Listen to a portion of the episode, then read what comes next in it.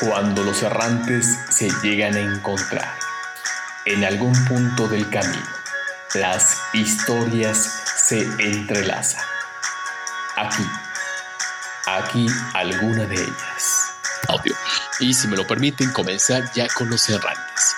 Pues bueno, en este tercer capítulo, este tercer episodio de Los Errantes, donde siempre nos estamos encontrando, agradezco enormemente eh, la presencia de Teresa, de Fran, de Ana, Néstor y por supuesto de Montserrat, amigos indiscutibles que hemos ido haciendo a lo largo del social audio y que esto de los errantes nació precisamente como ese experimento de prácticamente poder ya sacarle el máximo provecho a esta última herramienta de eh, Green Room de grabar y poderlo subir como tal. Y esa es la intención, poder tener esos ejercicios de contraste en un tiempo, eh, yo creo que a muy mediado plazo con las velocidades con las que vamos de eh, la experiencia en el mismo social audio. Y hoy, hoy se trata de los errantes precisamente de esta palabra que, se, que yo lo retomé, la verdad, al, por el, la plática que sostuvimos en el pasado sábado, en donde yo estuve muy intermitente en la misma y donde se tocó esta figura que ha tomado mucha fuerza y que esta palabra se ha acuñado a estas personas que, pues, en esta villa del Señor siempre seguramente nos vamos a encontrar para bien o para mal. Los tan mencionados vende humos. Y si me lo permites, Fran, y perdón que te aviente primero al ruedo, eh, quiero que, eh, si así me lo permites, que me puedas eh, explicar desde tu punto de vista de podcaster, desde tu punto de vista de profesor y de la experiencia que has tenido a lo largo de andarte errantes en esto, eh, ¿qué son para ti estos los mentados vendehumos y cómo los detectamos? Teniendo eh, eh, prácticamente un conocimiento de que esos vendehumos los conocemos como, como, aquellas personas en donde te pintan castillos de cristal y de diamantes sin ninguna base muy, muy reforzada o cuando sus comentarios van con toda lógica y a lo largo de, eh, este room trataré de ir ejemplificando con algunas eh, cosas que yo me he topado a lo largo de estar errando en las plataformas del social audio. Y en esa misma dinámica comenzamos con Fran, regresamos con Teresa, después vamos con Ana y después con Néstor para poder ir integrando la conversación y que si tenemos eh, la participación activa ya sabemos cómo hacerlo, poder titilar un poco el micrófono y sabemos que queremos participar. Fran, discúlpame que te aviente así al ruedo, pero tú tienes un concepto muy particular de estas personas. Pues saludos, Cris, ahí a todos, exactamente. Gracias por mandarme a mí primero para lo malo, ¿no? que, que yo digo, yo empecé con esto, como, como, sabemos parte de los que estamos aquí, que empezamos en los Space, por lo menos la ruta mía fue los Space, Clubhouse y ahora Green Room que me lo empecé a encontrar sobre todo en Clubhouse, ¿no? Estos vendedores de, humo, que yo los llamo más eso exactamente timadores profesionales, ¿no?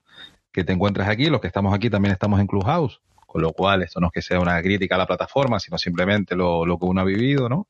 Y que te encuentras, pues eso, ¿no? De, de los que te intentan a modo secta incluso, vender unas motos que, que no van, ¿no? Que, que, eso no funciona, sino que les compres cursos que no te sirven para nada, que hagas inversión de pasta que también es dinero pues, pues estimado de otra manera, ¿no? Y entonces pues tienes que alejarte de ellos, pero evidentemente Clubhouse es un mayor nicho, hemos visto de estas actuaciones.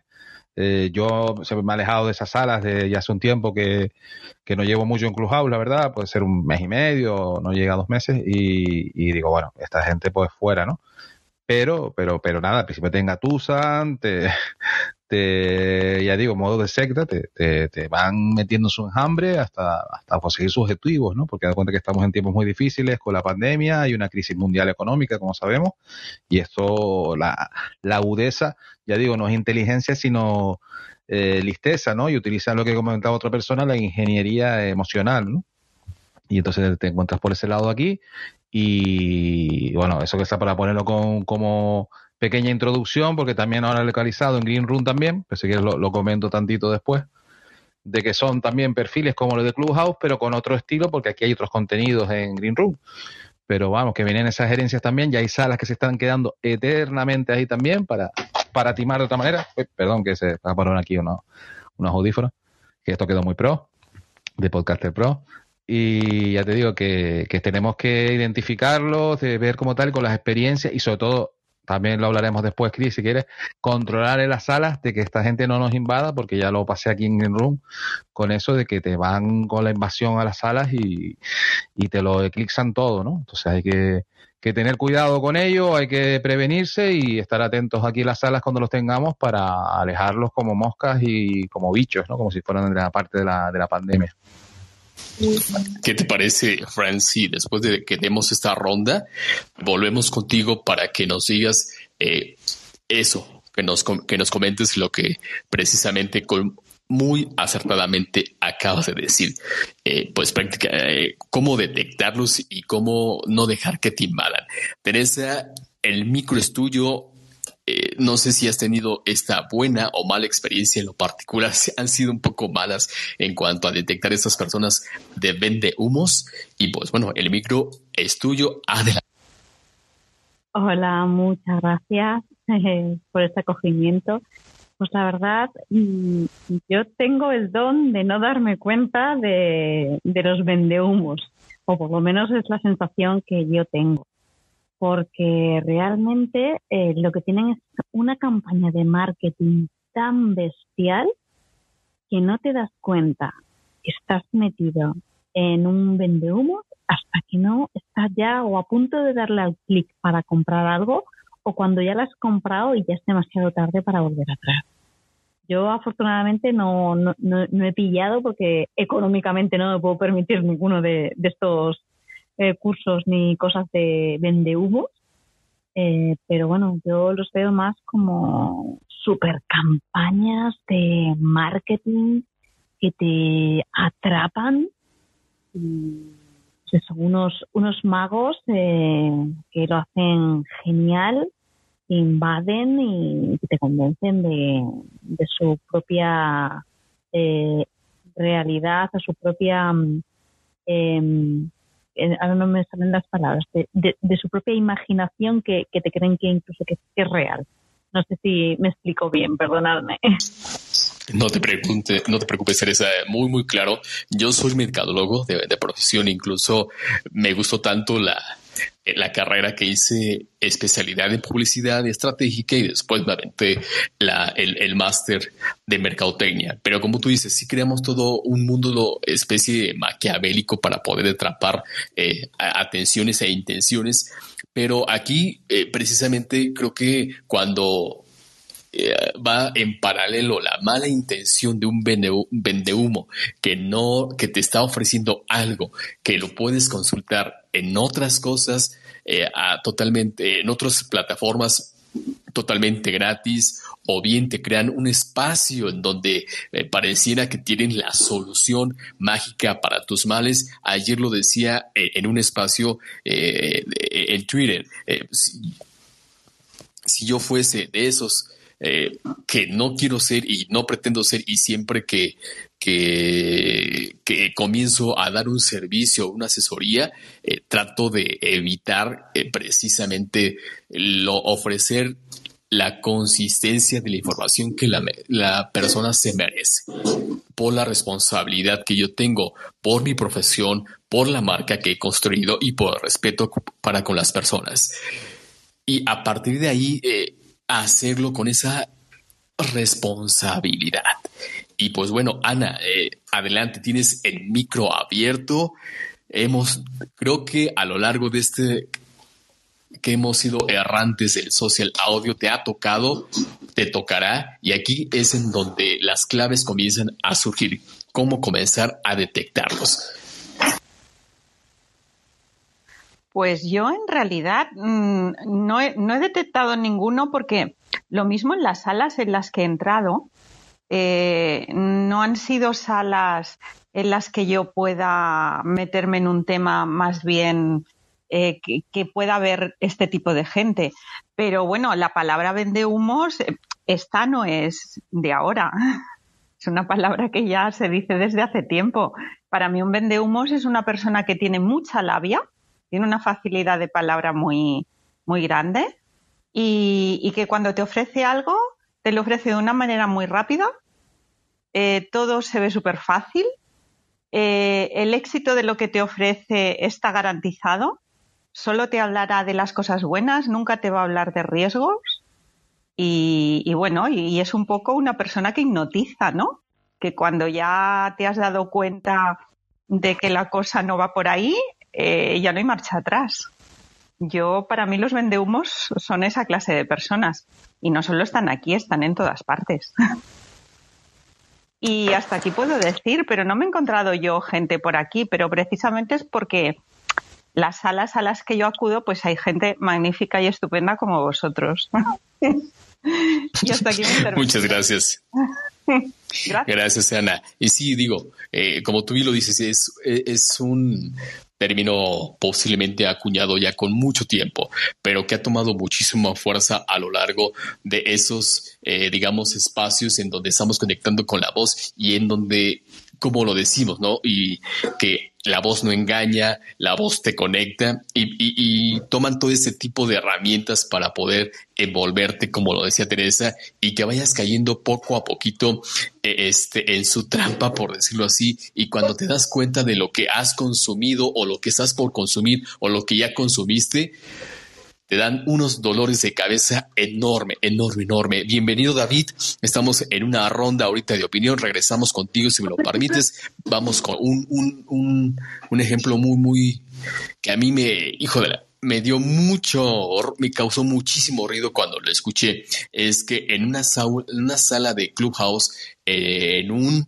eh, club que creo que de, ese hemos corrido todos, escuché a un mentor en redes sociales, se hacía ah, llamar así mentor en redes sociales, en donde perjuraba y juraba que el éxito en Instagram en particular era la compra de seguidores. Cuando yo escuché eso y cuando eh, escuché asentar asentarlo por los demás participantes de la sala, me dio, me causó muchísimo ruido y lo que hice fue la acción que hace Fran, es bloqueo total en el momento porque si eh, se atreven a decir esas cosas con la intención como eh, en ese caso como parte de su marca personal como parte de la estrategia para vender los contenidos que hacen.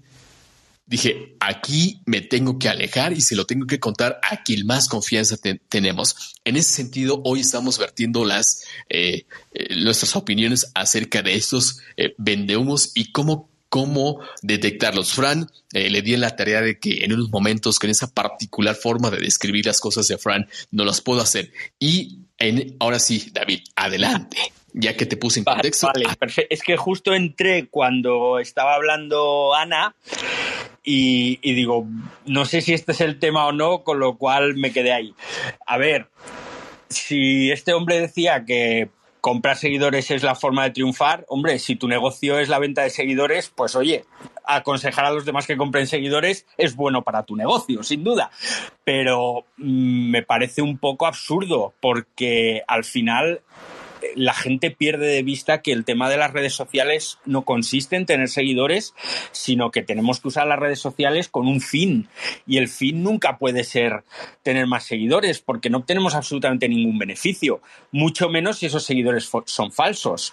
Entonces, lo que buscamos es una interacción con esos seguidores, lo que buscamos es un beneficio si somos una empresa, pues si yo tengo un hotel, lo que quiero es vender habitaciones, si tengo un bar, pues quiero vender tapas y cervezas, y si tengo un taller mecánico, pues quiero tener más clientes para arreglar sus coches. Ese es el fin. Si para ello utilizamos diferentes herramientas, entre ellas las redes sociales, pues para eso tenemos que utilizar las redes sociales.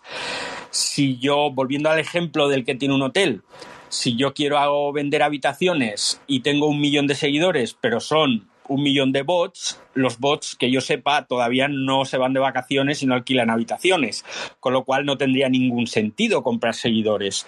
Es absurdo.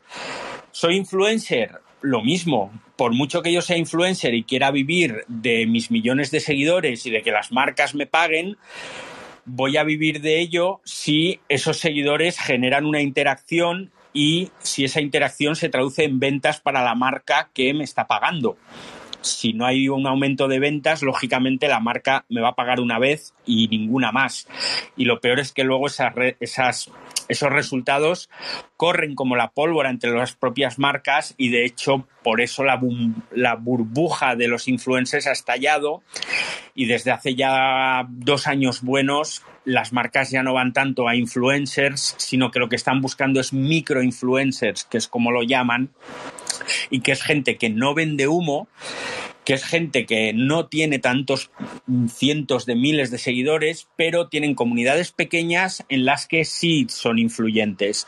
Entonces, esa influencia que tú puedas hacer entre dos, tres mil personas o incluso 500, pues es importante para las marcas. Ya no atacan esos nichos eh, amplios, ya no contratan a un Cristiano Ronaldo, por decir algo, pero sí contratas a un microinfluencer que dentro de tu segmento pues te va a generar unas ventas o te va a generar al menos una conversación sobre tu marca. Vendedores de humo hay a patadas. Los hemos encontrado en Clubhouse este año mm, que por eso Clubhouse desgraciadamente está ahora pasándolo tan mal de gente. Hemos visto allí eh, personas que te decían cómo podías ganar tu primer millón de dólares en menos de tres meses hemos visto gente que alardeaba de sus grandes dotes de lo que queráis y luego resulta pues que nada. Incluso nos encontrábamos gentes que iban de influencers y luego entrabas en sus perfiles de Twitter y estaban totalmente abandonados o entrabas en su LinkedIn y no tenían ni siquiera cuenta en LinkedIn. Con lo cual vendedores de humo hay, siempre ha habido, siempre los ha habido. Lo que pasa es que ahora las redes maximizan la presencia de esos vendedores de humo. Pues antes había un vendedor de humo en un pueblo, en una ciudad, y solo le vendía su humo pues a los cuatro que tenía alrededor. Ahora, con las redes, pues esos vendedores de humo son mucho más visibles. E, exacto, y justo es eso el, el tema, ¿no? Esa, digamos, eh, visual, eh, la potencialización de la visualización por parte de esos vendehumos y ahí tener eh, esos tipo de ejercicios que estamos haciendo hoy en día a través de estas plataformas para poder tener ese cuidado y detectarlos. Eh, lo decía hace unos minutos Teresa, que ya no sentía o no tenía ese, eh, digamos, viveza para poder detectarlos. Y es la intención, poderlos ir construyendo conversaciones que nos ayuden una, a detectarlos y dos, sacarles la vuelta y simplemente eh, eliminarlos de, de, donde ese círculo cercano que creamos cuando comenzamos a crear comunidad en las redes sociales y sobre todo a partir del social audio. Indudablemente, eh, David, como tú lo decías, es un factor fundamental en, en cómo se va desinflando esa red social que tuvo mucho anhelo de pertenencia por muchas personas y pareciera que ahí en Clubhouse, por ese sentido de pertenencia, eh, sentían que iban a encontrar eh, la, la, respuesta a cada uno de sus males, a cada uno de sus, de sus, este, de, de, sus, vaya, de sus problemas, ¿no? Y esa... Eh, y ese sentido tan, tan grande de, de creer que ahí lo iban a, a, encontrar todo. Y creo que ese ha sido uno de los factores eh, para mal de ese desinfle de la red social como tal. Y pues bueno, eh, Néstor, ahora sí, si te podemos recuperar, adelante, tienes el micro abierto. ¿Me escuchan? Bueno, ya no, porque tienes el micro cerrado. Ahora. Bien. Creo que, que si se me escucha, les cuento. Dale, dale. Bien. Dale, por favor. Bueno, a ver, aquí hay, aquí hay, Cris, quiero contarte algo. Lo, lo, que he logrado entender en redes sociales, que llevo un año trabajando en el asunto de las métricas, de entender un poco cómo se mueve, porque soy director en ventas y, y manejo muchas cosas, se da uno cuenta que el tema de los vendehumos eh, salieron a flote con mucha más fuerza por el tema de la formación online. Aquí aparecieron muchos, en YouTube se, se, identificaron muchísimos. ¿Qué pasó allí? Hay dos cosas que tienen común denominador estas personas. unos que saben manejar los sesgos cognitivos, o sea, saben manipular y persuadir. Llevan al usuario a una intención de algo que ellos venden como magnífico, pero realmente detrás no hay contexto, no hay, no hay realmente una respuesta certera, con contenido, con fuerza, con que pueda sostenerse todo eso que le brindan a las personas. Están en el afán de la segunda parte, ya no es el sesgo cognitivo, sino el embudo de ventas. Es buscar ese embudo de venta con la venta no ética, la venta a quemarropa, a conseguir usuarios. Te daba el ejemplo o le contaba a Fran como una persona que nos vendía algo de seguridad, hoy está por acá en Green Room, en unos espacios de música, buscando que tenga muchas gemas, porque supuestamente tener muchas gemas te da el reconocimiento. Lo mismo que pasa en Instagram. Tener muchos seguidores, así sean comprados, te dan reconocimiento. Y finalmente lo que ellos buscan es crecer mucho para poder mañana decir, mira por qué me siguen, yo tengo con qué vender. Y realmente ese es el humo que generan, que, es el espectro que generan, que supuestamente tienen todo un reconocimiento, una coherencia, y de allí no hay nada. Cuando tú entras al curso, y que pueden ser cursos desde 600, 700 euros a 1500 euros, pues tú dices, oye, ¿qué había detrás de esto? Y realmente detrás de esto hay un ejercicio del ego. Cuando una entrevista que se hizo, ¿en dónde se estaba concentrando más el ego? Si en Clubhouse o en Twitter o en Instagram. Realmente es en las personas. Las personas en ese nivel que quieren subir en su ego están buscando generar un espectro, generar un humo tan grande que encandelille, que haga que las personas no logren ver realmente qué hay detrás. Entonces creo que el fondo está ahí, en ese punto de generar algo que no existe. El problema es que hay muchas personas que caen incautos y pagan por esos cursos, pagan por ir a acompañar a esa persona que le vende esa imagen irreal. Listo, Luis. Muchísimas gracias. Y justo eh, eh, lo que acabas de tocar es lo que comentaba hace unos minutos de toda esta estrategia de marketing que se puede eh, planear desde la utilización del el sesgo cognitivo y esta necesidad hoy en día por parte de la pandemia que nos acreda a cada uno de nosotros de solicitar la ayuda y pensar que está solamente a un clic. Evidentemente sí es algo muy palpable cuando se hace con la mejor intención, se brinda la ayuda, pero cuando ya lleva eh, lo, el, lo malintencionado de simplemente el vender por vender y que, como lo decía Néstor, toda esta gran cortina de humo, cuando simplemente le soplas tantito, te das cuenta de que no hay algo que lo, que lo respalde, no hay algo que lo, que le dé ese cimiento correspondiente para realmente poderlo compartir y que ese que lo compartas le aporte a la persona. Hemos dicho infinidad de veces que de lo que tú compartas eh, puede tener o no valor para la persona. Eso depende de la persona que lo esté escuchando, pero si lo haces con la intención simplemente de subir el ego, de subir esa cortina de humo lo más alto posible, es precisamente ahí lo que hoy estamos tocando. Esos vendehumos que son muy, muy maquiavélicos en el sentido de poder eh, trastocar a las personas con ese bastimiento tan grande de marketing que le puedas meter, de ese bastimiento tan grande que le puedas meter en el sentido de el lenguaje programático eh, y, demás, ¿no?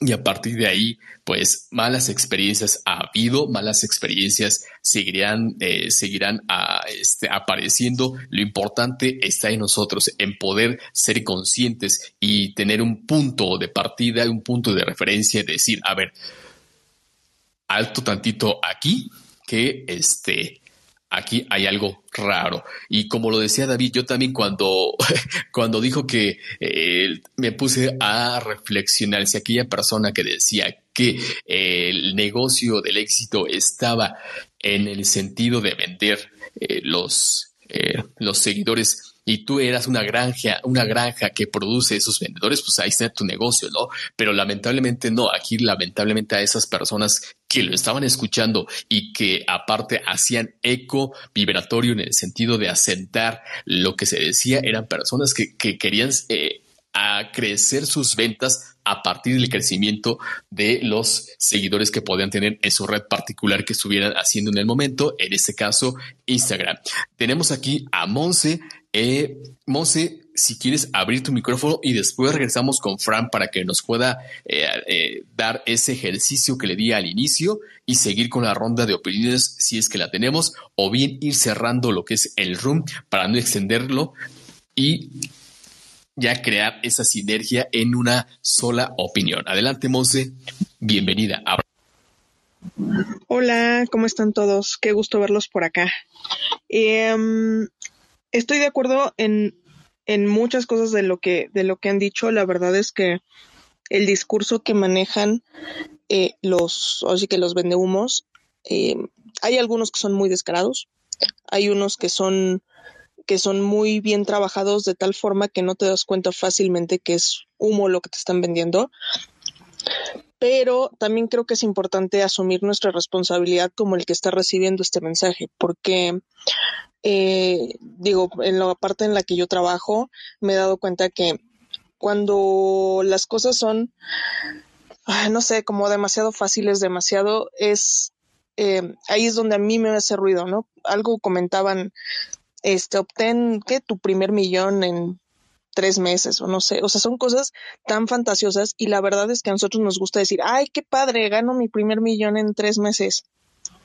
Pues no, o sea, también nosotros hay que, hay que ser tantito, eh, o sea, ponernos como, eh, como el abogado del diablo, decir, oye, o sea, está bien que, que lo quiera ganar y todo, pero pero las cosas no pueden ser tan fáciles, ¿no? Insisto, hay cosas que eh, hay, hay gente que lanza estos mensajes muy descarados y que lo hacen así muy abierto. Hay otros que están muchísimo mejor disfrazados, pero, pero finalmente creo que nosotros también nos toca como analizar bien el mensaje que nos están dando, porque eh, creo que, digo, no, no sé a ustedes, pero yo creo que todo lo que se puede conseguir, o sea, sí se puede conseguir, pero es con base en el trabajo que hacemos así día a día. Entonces, a veces, ok, sí nos topamos con estas personas, pero es darles la vuelta y decir, ah, pues sí, mira, tu plan está muy padre, pero eh, pues no, gracias.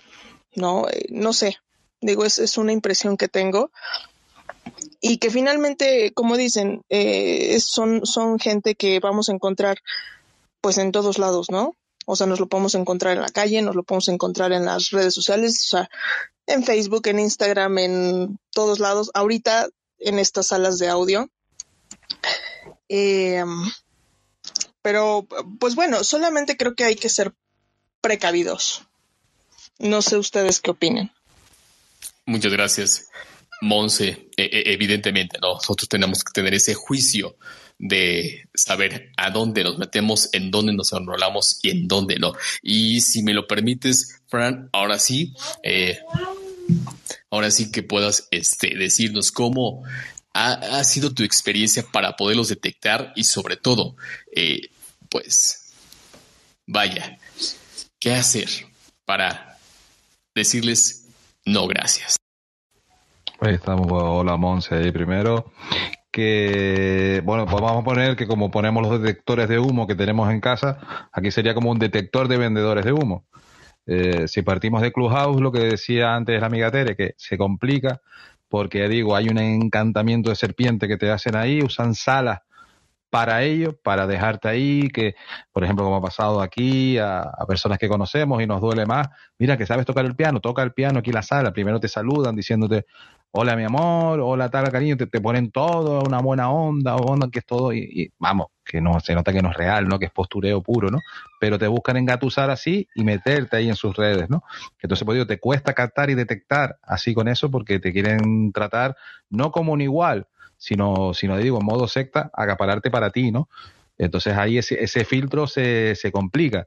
Eh, después ya digo siempre que, bueno, si vas a abrir salas, que las abras siempre dentro de su club, controlando eso ya todo. Ah, mira, para que abras salas, pero lo haces dentro, de, porque vas a llegar a miles y miles que tenemos nosotros que nos siguen y tal. Entonces, eso digo que una, es, es una mezcla de ingeniería social y ingeniería emocional, ¿no? Entonces, la verdad que son, que son bastante curiosos de analizar, ¿no? Y te quedas diciendo, bueno, pero ¿cómo los detectas realmente? Así que pasas un tiempito hasta que te das cuenta. Y claro, y al final vas eso, ¿no? Eh, en caso de Clubhouse, eh, le quitas el follower, te sales de ese club, no, no sigues nada, los quitas de, del pasillo donde salen, que, que sale por ahí, pero te siguen apareciendo. Se hace un poquito complicado ahí, ¿no? Pero vamos, lo que hay que hacer ante todo ahí salirse, salirse de esos clubes ya una vez y veas esos indicativos, cuando veas tú que es un trato es muy raro, es muy postureo, dice, uff, aquí no, no, no hay cabida. Y, pero ya digo que se complica, se complica en Clubhouse verlo directamente. Hay otros que son muy descarados, eso sí es muy descarado porque te lo ponen directamente en el título de la sala, ¿no? Entonces el título de la sala que tú veas, bueno, pues que, incluso lo está viendo también en Green Room, ¿no? Inversiones y tal, cómo invertir, cómo hacerte rico en dos días, o sea, cosas así que ya ves tú, bueno, ganar dinero en redes sociales como nada, cosas que ya tú ves muy descarado, ahí ni entrar a esas salas, ¿no? Evidentemente, porque eso ya, eso ya es muy descarado, ¿no? Ahí como decía Monse, están ya totalmente con los letreros puestos, ¿no? Y en Green Room sí he visto un fenómeno que está saliendo, como esto es una plataforma más enfocada eh, para el podcasting sobre todo y para, para músicos, son los falsos podcasters, que es el ejemplo que ponía antes Néstor, ¿no? Dice, mira que estoy haciendo aquí mi podcast y tal, pero que buscan colocarte, buscan colocarte enseguida sus servicios. Efectivamente, esta persona para nombrar nombres, que ha sido muy famosa por aquí, de tema de seguridad, y que se mira, vamos a hacer comunidad, vamos a estar todos juntos porque hay poca gente aquí en español, en Green Room, y tal, y todo también cantándote de otra manera, te pasaba hasta su número de, de, móvil por WhatsApp, que sería un, número de prepago, como, como se hace en la droga, hablando claro, así que, que digo que va muy, muy ceñido y esta gente entonces enseguida lo que tienes que eh, darte cuenta para detectarlo de ahí ya con otras personas, que le haya hecho lo mismo a otros, y entonces ahí así bloqueazo, el bloqueo sin piedad, como dice nuestra amiga Maite, a gente que veas con esos comportamientos. Y en la sala, ya digo, a falsos podcasters, que, te, que, que ¿cómo los detectas en la sala? Porque te empiezan a acaparar el tiempo, te empiezan a hablar con un speech largo, de 5 a 10 minutos y al final te quieren colar, como pasó aquí un, un, falso podcaster que vi, que se puso hasta leer el capítulo del libro que había escrito, que hasta otro compañero podcaster lo dice, y encima con lo mal que escribe el tipo. Aquí decimos en Canarias tipo cuando no es persona, ¿no? Con lo mal que escribe y todo, y queriendo ya para vender su libro. También se está usando el podcast para ello, ¿no? Y engañando en las salas con, con eso, ¿no? Entonces, pues también bloqueazo enseguida, el tipo me había seguido, yo, yo lo, lo bloqueé, a los demás también que, que le vi con eso lo bloqueé, a esta persona de seguridad la bloqueé por varias partes porque me había mandado mensajes por varias partes ya, por varios canales, por, pues ya digo, por Twitter, por, por Telegram y tal, y pues la, bloqueé por todos lados y aquí en Green Room. Entonces, contramedidas rápidas con ellos. En una sala que veas a alguien que viene enseguida a hacer un speech largo y a venderte motos de, de cosas, enseguida bajarlo como oyente y fuera, y bloqueazo que te pilló. Porque digo, hay que hacerlo porque esta gente van a aparecer más, son tiempos muy difíciles, son tiempos muy jodidos y tenemos que estar rápidos con eso, porque digo, la persona que estaba viviendo la sala no sabía nada de este tema, lo dejó que se despachara a gusto, que vendiera su aprovechó otro que era un falso podcaster hizo lo mismo y se puso ya a vender el tema de que, porque era el tema de empresas y tal, y aprovechó la cobertura, por eso eso también hay que bajarlo rápido y bloqueazo que te crió sin piedad ninguna. Ya digo, esto es así, porque, porque al final lo importante, Chris y los demás, es como hemos hablado en Space, que yo en Space sí he visto menos. En ese sentido, si hay gente que te habla demasiado y te rompe la sala. Pero todavía, por ejemplo, no ha tenido el tiempo de venderte sus cosas. Te la está vendiendo de otra manera, ¿no? Pero, pero está buscando la oportunidad, ¿no? Pero hay otros que son así descarados que tenemos que ser rápidos con ellos, actuar rápido y para que no nos quite sobre todo una mala experiencia en el social audio. Ok, muchas gracias ha sido sumamente ilustrativo el guillotinazo que tenemos que dar en ese sentido, porque así, con esa rapidez y con eso, digamos, eh, no tentarse un poquito en el, en el decir, este, nosotros tenemos esa capacidad de dejarlos crecer o prácticamente echarles agua para que el, humo no siga este, eh, siendo más. Y si ya está el humo, también tenemos esa capacidad de poder soplar fuertemente, hacernos sentir para que ese humo se desplace y realmente podamos eh, digamos, desenmascarar hasta cierto punto ese tipo de personas, porque como bien lo dices, Fran, son tiempos difíciles y ese tipo de personas están viendo una buena oportunidad para ellos, una muy mala oportunidad para los que eh, van creyendo en este tipo de personas porque puede ser un caldo de cultivo muy nocivo y muy peligroso. Eh, sin duda, para aquel que sea ese vendehumo y tenga esa viveza para poderlo aprovechar, será muy bueno para ello. Pero para aquella persona que cayó en ese, en ese caldo de cultivo y que ahí se quedó y que prácticamente se coció, ese caldo es muy nocivo tanto para salud emocional, profesional y evidentemente económica. Por eso es la intención de este tipo de ejercicios en donde ustedes puedan vertir eh, las opiniones, eh, sus experiencias para poderla contrastar y tengamos eh, más allá de una solo de un solo room efímero, tengamos alguna herramienta de consulta de decir, ah, ok, yo recuerdo que acá se tocó ese tema. Vamos a checar qué es lo que podemos hacer para detectarlo o para poder desenmascarar. Y esa es la intención, agradecerles a cada uno de ustedes que se dieron ese tiempo de participar. Si no hubiese alguna más participación por parte de los que estamos aquí activamente con el micro, damos por terminado el room, a menos de que David quiera decir algo, Monserrat, Fran, Ana, Néstor, para que vayamos cerrando el room en una sola conclusión. Adelante, quien lo quiera hacer tiene el micro abierto. Ya lo saben cómo pues que ha sido muy interesante. Y, nada, espero poderme conectar más veces y ser parte de estos errantes. Enhorabuena. El experimento continúa, estimadísimo David, y aquí sigue, aquí seguimos, ¿eh? Aquí seguimos. De una u otra forma, en las gestiones de las de la sala cuando se comparte es un poco complicado, pero bueno, esa es la intención, seguir haciendo este tipo de ejercicios. Gracias, David en un momento te caemos a ti. ¿Alguien más que quiera participar antes de que cerremos ya el room? Yo nada más te quiero, te quiero felicitar por este espacio. Es la primera vez que puedo que puedo conectarme por este lado, porque normalmente nos vemos en, en Spaces. Pero eh, de hoy yo puedo, yo espero poder seguir conectándome de este lado. Y muchas felicidades, está, está muy padre y la verdad es que el tema está muy bueno. Y aquí seguimos. Muchas gracias, Monse. Y como lo digo en, los space o en los room de las plataformas, agradecerles a ustedes porque ustedes hacen posible el desarrollo. Nosotros ponemos el tema sobre la mesa y ustedes lo van desarrollando, van construyendo esta conversación al grado de que sea tan interesante como así nosotros eh, prácticamente la podemos hacer. Si no hubiese nadie más que quiera abrir el micrófono antes de ir cerrando, yo me quedo con esto. Eh, son tiempos difíciles, son tiempos en donde tenemos que sí eh, escuchar a las personas y que nos escuchen, pero aquello que vamos a atrevernos a decirlo, vamos a atrever a compartir, sea con la responsabilidad de que podemos inferir para mal o para bien en las personas y si lo hacemos en el sentido positivo, vamos de gane. Gracias a todos y cada uno de los que se pasaron, a Isabel que se quedó por allá abajito, a David, a Monse, a Frank Carnalito, muchas gracias.